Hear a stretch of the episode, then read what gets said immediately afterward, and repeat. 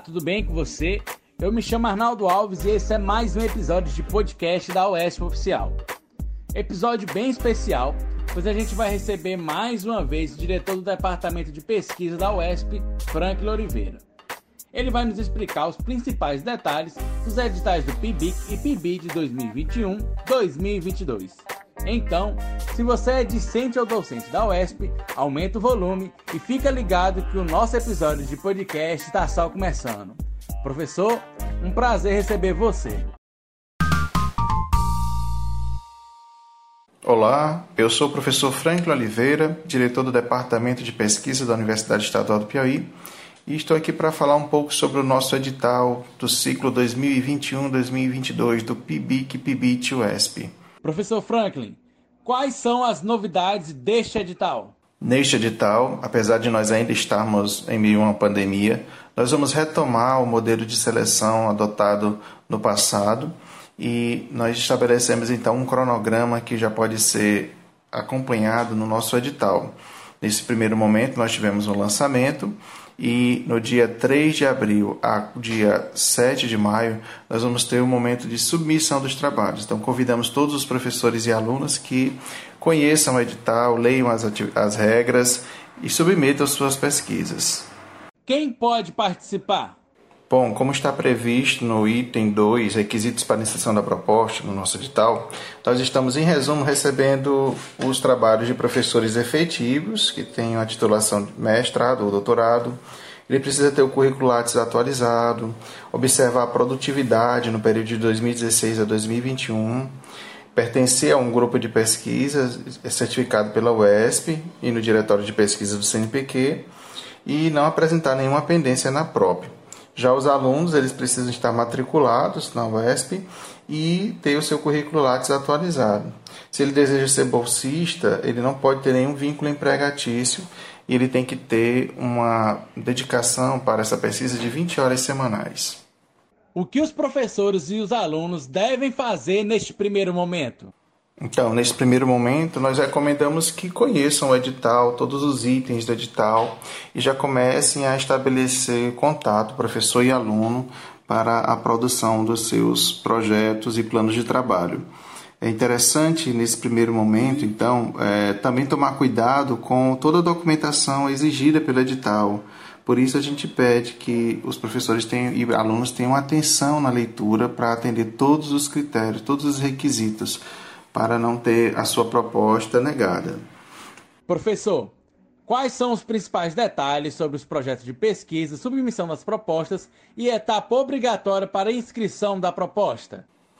Então, o passo a passo para a submissão de projetos é o seguinte: são sete etapas. Na primeira etapa vai ser o, é o cadastro do orientador, então o professor ele vai entrar no, no sistema SIGPROP e vai atualizar, se ele já tem um cadastro, vai atualizar o seu cadastro as suas informações. Eu recomendo que utilize o e-mail institucional, né, atualize o sistema com o e-mail institucional e ele, ele observe se há alguma informação que precisa ser atualizada. Se é a primeira vez, ele vai cadastrar como novo orientador. Na etapa 2 é o cadastro da área de conhecimento, conforme a tabela do CNPq, já está lá inserida dentro do nosso sistema. A etapa 3 é o cadastro do currículo Lattes do professor, onde ele vai colocar, baixar no, na plataforma Lattes o PDF do seu Lattes e inserir na plataforma o arquivo em PDF. Na etapa 4, ele vai fazer o cadastro da planilha de produção acadêmica, e nós temos lá vários anexos, né, de anexo 2, 3, 4 e 5, que diz respeito a toda a produção acadêmica dele, de artigos, de livros publicados, de participações em comitês, enfim. A etapa 5 é, é, a etapa do cadastro dos projetos. Cada professor pode cadastrar até quatro projetos com um aluno em cada, em cada projeto. A etapa 5 é o cadastro do discente. O professor vai indicar o discente para cada projeto, para cada projeto cadastrado. Para isso, ele vai precisar dessas informações desses alunos vai precisar do Lattes em PDF e do histórico também em PDF desses alunos para poder inserir dentro da nossa plataforma Lattes. Então, nesse momento, ele já pode ir conversando com os alunos, selecionando quem vai participar de qual projeto.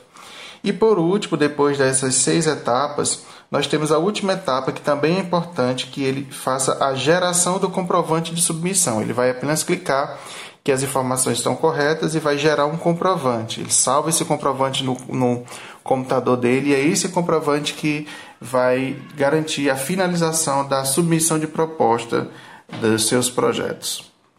Além dessas questões, quais são as principais datas estabelecidas no cronograma? Bom, em relação às datas, como todos sabem, o edital foi lançado agora, dia 18 de janeiro, para que os professores tenham tempo de analisar, de, de elaborar os seus projetos, de é, antecipar, se for necessário, a certificação em algum comitê de ética. E nos dias de 3 de abril ao dia 7 de maio, ele tem um período de inscrições online pelo sistema, exclusivamente pelo sistema SIGPRO. Depois é acompanhar o nosso cronograma do, do edital e esperar que até o dia 31 de julho nós teremos o resultado final desta seleção. Se caso alguma dúvida persistir, como os membros da comunidade acadêmica podem entrar em contato? Nós, da, do Departamento de Pesquisa, estamos à disposição para tirar qualquer dúvida da comunidade acadêmica pelo e-mail departamento.pesquisa@prop.esp.br. E de já desejamos sucesso para todos os professores que desejam concorrer a esse edital. Um abraço a todos. Professor Franklin, muito obrigado por suas explicações. Tenho certeza que o PIBIC PIBIT 2021-2022 será um sucesso. Bom, antes de encerrar, a gente vai ouvir a aluna Maria Clara, do curso de Letras Espanhol do Campus Poeta Torquato Neto. Ela vai nos contar um pouco da sua experiência com o PIBIC.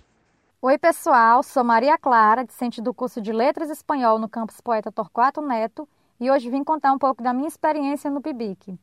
Eu tomei conhecimento do que era o PIBIC no final do segundo bloco, isso em 2017, e já no início do ano de 2018, o professor Antônio Dias e eu começamos a elaborar o projeto de pesquisa que foi submetido.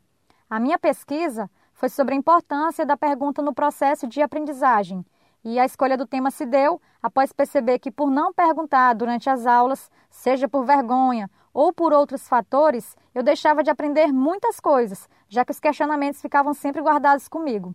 Então, durante o período de 2018 a 2019, nós desenvolvemos uma pesquisa bibliográfica falando justamente sobre a importância do indagar, do questionar, tendo como base as ideias de Paulo Freire.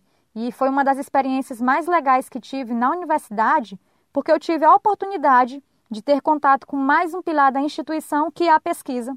Após a participação no PIBIC, eu digo que cheguei bem mais preparada na hora de elaborar o projeto de TCC, porque eu fui incentivada pelo professor Dias a escrever o projeto que seria e que foi submetido no PIBIC. E, como consequência, passei a entender mais sobre o universo da pesquisa, quais são os passos necessários e como nós devemos proceder durante a realização de uma. Como alguém que já participou do PIBIC, eu deixo aqui minha mensagem de incentivo para aqueles que desejam participar, que aproveitem a oportunidade. O PIBIC abre os nossos horizontes e é uma experiência que soma muito, tanto do ponto de vista mais pessoal quanto do lado mais profissional. Abraços, pessoal! Muito obrigado pela sua participação, Maria Clara. Bom, o nosso podcast agora vai chegando ao fim. E se você se sentiu inspirado por esse relato, não perde tempo, entre em contato com seu professor e acerte os detalhes para participar dos editais do PIBIC PIBIT 2021-2022. Foi um prazer falar com todos vocês e até a próxima.